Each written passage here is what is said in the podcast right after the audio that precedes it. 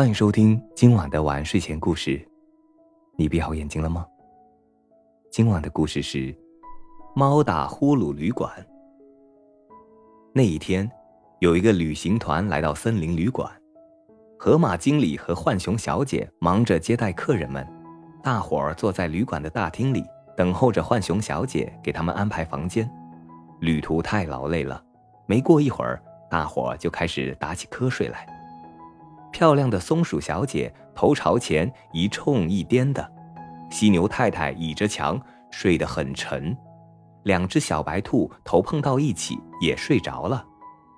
欢先生和欢太太背靠着背睡得很舒服。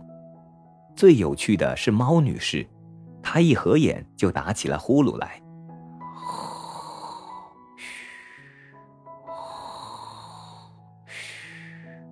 那声音把大伙都给惊醒了，松鼠小姐吃了一惊，她说：“只有老爷爷才会打呼噜，怎么女士也会打起呼噜来呢？”欢太太也觉得奇怪，女士的呼噜声打得这么响，我也是头一回听到。浣熊小姐开始分房间了，松鼠小姐第一个喊叫起来：“我不愿意和猫女士一起住，她的呼噜会闹得我整夜睡不着的。”两只小白兔也摇摇头说。我们不想和猫女士在一起，听见她的呼噜，我们还以为是老虎来了呢。欢先生和欢太太也说，我们喜欢安静，不喜欢别人来打扰。只有犀牛太太说，猫打呼噜挺平常的事儿，就让我和猫女士一起住吧。第二天天刚蒙蒙亮，旅馆的大厅里突然热闹起来。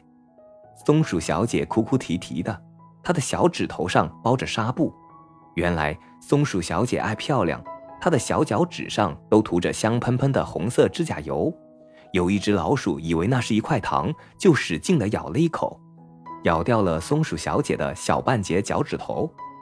小白兔俩呢，无精打采地说：“他们一晚上都没睡着，老鼠们在他们的房间里开联欢会。”欢太太皱着眉头说。我们带来的干粮全让老鼠给掏光了，欢先生的西服上也被老鼠咬了一个洞，只有犀牛太太的精神最好。她说：“哎呀，我睡得好极了，我这才知道，猫女士白天睡觉打呼噜，晚上她一晚都没睡，忙着捉老鼠呢。房间里静悄悄的，我睡得可香甜了。”大伙问：“猫女士呢？现在在哪？”犀牛太太说。这不，我起来了，他开始睡着打呼噜了，这对我一点也没有影响。大伙儿非常羡慕犀牛太太。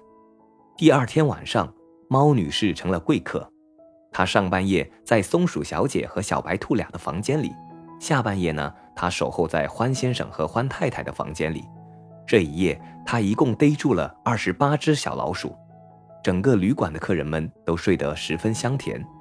由于昨晚大家都没有睡好，这一夜连河马经理和浣熊小姐一起，大家都打起了呼噜，那声音真好听。猫女士捉完老鼠，在旅馆的间房顶上休息，她侧着耳朵细听，周围静极了，而整座旅馆却像一头蹲伏在黑夜里的巨兽，在一上一下的打着呼噜，整座旅馆仿佛睡得熟极了，舒服极了。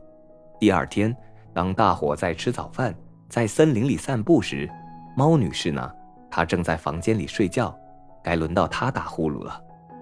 河马经理和浣熊小姐非常感谢猫女士，帮他们除了一直令他们头痛的鼠害。他们俩非常欢迎猫女士经常来这里住，他们愿意为猫女士提供最好的房间和最周到的服务。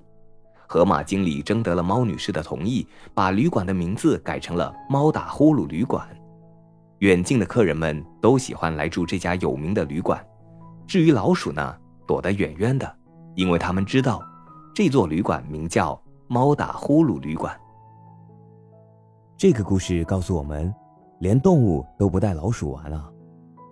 好了，今晚的故事就讲到这里。晚安，好梦。